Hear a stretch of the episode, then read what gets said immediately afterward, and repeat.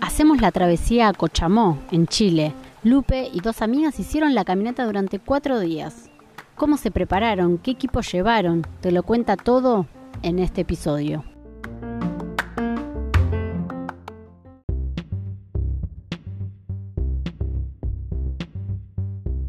Este es el podcast Viajar es vivir dos veces. Una historia en marcha. Bueno, Cochamó queda en, Chile, eh, justo a la altura del, digamos, del lado de Argentina eh, del Valle del Manso. Eh, paso León es el paso que, que limita Argentina con Chile y el cruce es por esa zona, por la zona de Paso León. Uno tiene que llegar hasta la frontera por el Valle del Manso hay puestos fronterizos, hace los trámites que tiene que hacer y es un cruce peatonal. Eh, hay una parte donde bueno, hay que cruzar el río, donde bueno, hay las, familias que, viven ahí, te cruzan en su, en su barquito y bueno, hacen los trámites para del otro lado de, de Chile y ahí bueno, empezás a caminar por el Paso León. En realidad Cochamó es el pueblo, eh, uno camina hasta un lugar que se llama La Junta, pero bueno, es como conocido por eh, Cochamó, la travesía de Cochamó. Pero en realidad eh, el lugar donde uno, digamos, llega caminando, donde hay paredones, que es un lugar muy conocido a nivel de escalada y demás, es La Junta. Bueno, ¿cuántas personas fueron y cómo armaron el equipo? Bueno, fuimos tres personas, en un principio íbamos a hacer más, pero bueno,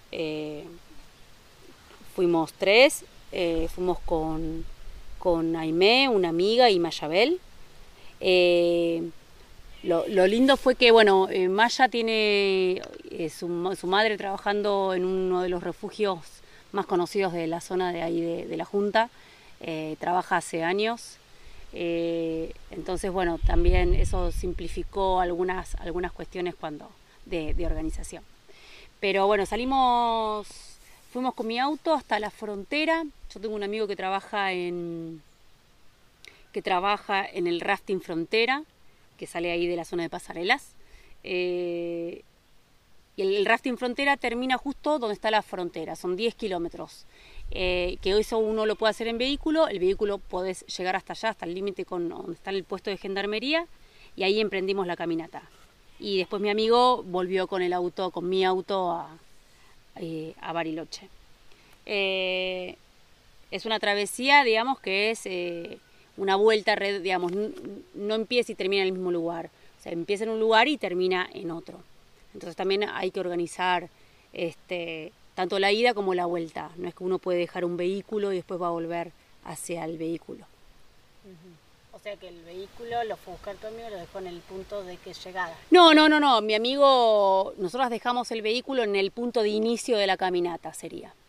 Y mi amigo se copó, que, pero se dieron un montón de cosas, ¿no? También, porque mi amigo como trabaja ahí, también le quedó bárbaro, terminó de trabajar, eh, es kayakista de río, Caco, y, y se trajo el auto para Bariloche. Me lo trajo de vuelta para Bariloche. Y bueno, empezaron el primer día. El primer día, sí, eh, mucho calor, arrancamos tarde de Bariloche, pero bueno, la idea era hacer frontera y caminar un poco. Íbamos a vivaquear, eh, vivaquear es dormir a la intemperie.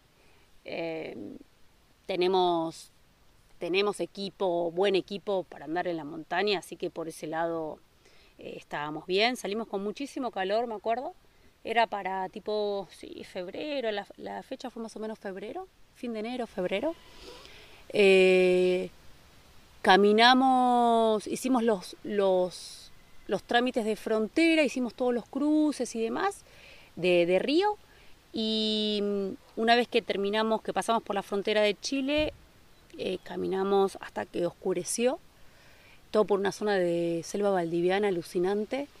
Lo copado es em, que a diferencia de otras selvas no nos vamos a encontrar con, serpientes o con, con bocha de animales como, como tienen otras selvas del mundo. Esta selva, al ser una selva fría, eh, hay muchísima vegetación, muchísima humedad, pero no hay, no hay bicho. Entonces, este, como que uno se la juega tranqui y puede dormir al intemperie sin problema. Y ahí caminamos, a ver, el primer día habremos caminado unas tres horitas más o menos, eh, y en cerca de un arroyo, de una cascada, eh, frenamos, ya estaba oscureciendo, cocinamos algo y nos tiramos a dormir. Al otro día nos levantamos temprano, desayunamos, levantamos todo y eh, fue un día como más largo de caminata, pero por día caminamos seis horas con, descansando, metiéndonos en, en el agua cuando encontrábamos. Lo lindo de todo de estas caminatas que bueno, tenés agua todo el tiempo, entonces eh, si tenés mucho calor y demás. Bueno, igualmente al, al, estar adentro de la selva también teníamos bastante sombra que eso está buenísimo para caminar, porque si no es re dura la caminata con sol, te morís. ¿Y en total cuántos días fueron hasta que llegaron a...? Fueron, sí, cuatro noches, pero tres días y medio, digamos. Ese día de caminata es como que caminamos un rato y ya acampamos. Hicimos el trámite de frontera. La primera noche la hicimos ahí en la selva, la segunda la hicimos en el Vidal, que eso fue un camping eh, que una familia, o sea, puedes pagarle a una familia y te deja, tiene unos baños y demás en el lago Vidal. La tercera noche la hicimos en, el, en una zona que se llama Los Arcos y ya la cuarta ya llegamos. ¿Y con qué se encontraron cuando llegaron? Bueno, es, es un lugar paisajísticamente hablando es, es, hermoso, son torres de granito increíbles, paredones de granitos, de granito eh, increíbles, eh, cascadas, selva valdiviana, eh, alerces. Los alerces que nos cruzamos en el camino fue algo que nos realmente nos impactó porque eran alerces de cientos o quizás miles de años. Y decís, wow. O sea, me acuerdo que una vuelta abrazamos, no llegamos a rodearlo, no llegamos a rodear toda su circunferencia, eh, con nuestras manos tipo abrazándolo al árbol y era un árbol gigante y decís, loco, hace miles de años que este árbol está acá de pie y fue fuerte, fue muy fuerte. Ese, me acuerdo que quedamos como esa caminata por la selva que estábamos solas, que no nos, habremos cruzado aún un par de vaqueros a caballo, porque hay gente que la hace a caballo, de Chile, al revés la hace, de Chile para Argentina. Eh, por suerte nos cruzamos poca gente, pero me acuerdo que energéticamente nos movilizó. Nos movilizó estar, eh, estar caminando, eh, estar caminando por medio de, esa vegetación que quizás hace miles de años está ahí. No lo podíamos creer. Era como, fue fuerte. Tuvo, además que salió todo bárbaro y que no tuvimos ni un contratiempo y fue hermosa la experiencia, hermosa, hermosa, hermosa. Y sí fue una travesía que no teníamos ni idea, ninguna, bueno, eh, busqué mucha información, mapas, eh, también con información de, de, Maya, buscada por su madre y demás. Se armó algo muy lindo, muy copado, muy copado. ¿Y de equipo? Equipo en realidad llevaron, no llevaron ni carpa. Llevamos un toldo, tipo toldo. Ah. Tipo toldo nos la jugamos un poco porque es una zona que llueve un montón.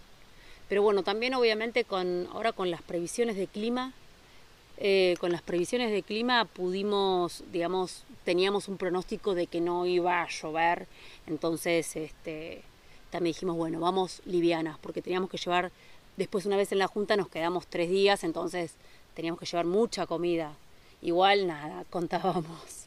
Llevamos comida iofilizada, que es una comida deshidratada. Eh, nos llevamos carpa y llevamos las cosas muy, muy contadas, muy limitadas. Para eh, poco peso. Para, sí, para poco peso, para que... Andar livianas. Para caminar livianas, sí, tal cual.